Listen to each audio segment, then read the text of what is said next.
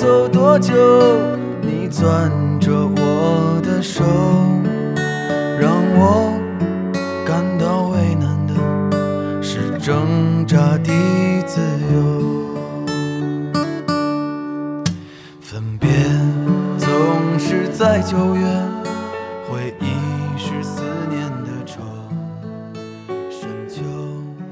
Hello，欢迎收听，这里是优设微电台，相伴每一位在路上的设计师。我就是经常跳票的主播苗苗。听过电台直播的人应该都知道，我直播的背景音乐都是民谣。是的，没有一首不是民谣的。最开始听民谣的时候呢，它还很小众，那个时候赵雷就像是我耳机里的一个秘密。赵雷火了之后，我关注的公众号几乎都推送了和他相关的文章，设计类的、非设计类的，然后情感类的，反正就是巴拉巴拉，所有的公众号吧都推送了和他相关的文章。突然我发现，我们听着成都，但是呢，却和赵雷歌曲里的安静呢恰恰相反。我们很浮躁，而且很慌乱。电台死忠粉，对对对，是死忠粉。四月他前两天问我说，年龄大了之后会转行吗？说实话，其实我自己也不知道，然后就开玩笑的说可能会转吧，因为我发现作为设计师，我的文案竟然比我的设计还要好，而且我在文案方面很有天赋。当然，这句话不是我说的，啊，是带领我的那个师傅他说的。他说：“哎，你你的文案竟然比你的设计做的还好啊！”所以说，或许哪一天我就转文案了，到时候你们不要太诧异就好。其实和大多数迷茫的设计师一样，我也是什么都没有，没有审美，没有天赋，当然也没有钱。然后就想这么大个城市，每天租房挤地铁，什么时候才能有个真正的家？然后想着想着就失眠了。就是失眠的那天晚上，我就随手拿起了床头的书，因为我一般都是把书就要不就搁在床上了，要不就搁在床头上了，然后就随便的翻了翻，然后就看到了深泽直人他为《对话设计日本》这本书写的序。序的末尾有一句话说的是：“设计师是为了创造出充满爱意、让人感动的东西而存在的。”当时看到这句话的时候，不知道为啥，我就像喝了鸡汤一样，突然就不迷茫了。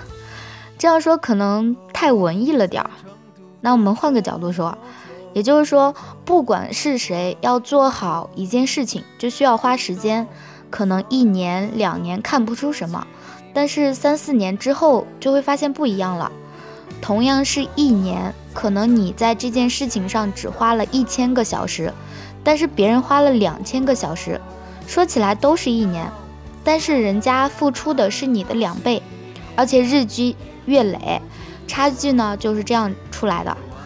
现在的我们好像太浮躁了点，无论学什么技能都会问我学了什么什么什么，或者说。就比如说，我学了手绘，我学了 C4D，我学了 Sketch，我能升职加薪吗？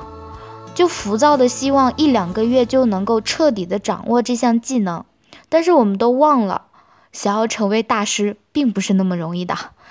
设计其实除了技巧之外，还有对人性的表达。回想一下，不是说一图胜千言吗？其实那些好的设计作作品啊。它真正具有魅力的地方，并不是它所谓的技巧，更不是某项技能，而是作者想要表达的内容。这些内容呢，它具有天然的打动力。可能为了生存，为了混口饭吃，我们必须按照老板的要求改稿千万遍。或许只是坐在电脑前去水印，或许只是扣头发、磨皮。但是还是希望我们内心能够为设计留一片净土的。在我们没有前进的动力的时候呢，可以告诉自己，这个快消的时代，但至少设计不应该是快消的。不是说，即使这个世界对你恶语相向吗？内心也要保留一块温暖的地方，哪怕这个世界再糟糕，我们选择这个世界温暖的一面就够就够了。所以说，这个快消的时代。但至少设计不应该是快消的。好啦，今天的节目呢有点短，而且好久没有给大家录节目了，上来就录了一个如此沉重的话题，主要是因为假期里很多人问我要不要转行，也有人问我你有没有转行的想法，所以我自己也是想表达一个观点吧，或者说。想是给自己打打鸡血，鼓励自己走下去，因为我发现我自己也差点走不下去了，所以就熬了这么一碗鸡汤给你们喝啦。那么今天的节目呢，就到这里啦。优设微电台始终相伴每一位在路上的设计师，我们下一期再见啦，拜拜。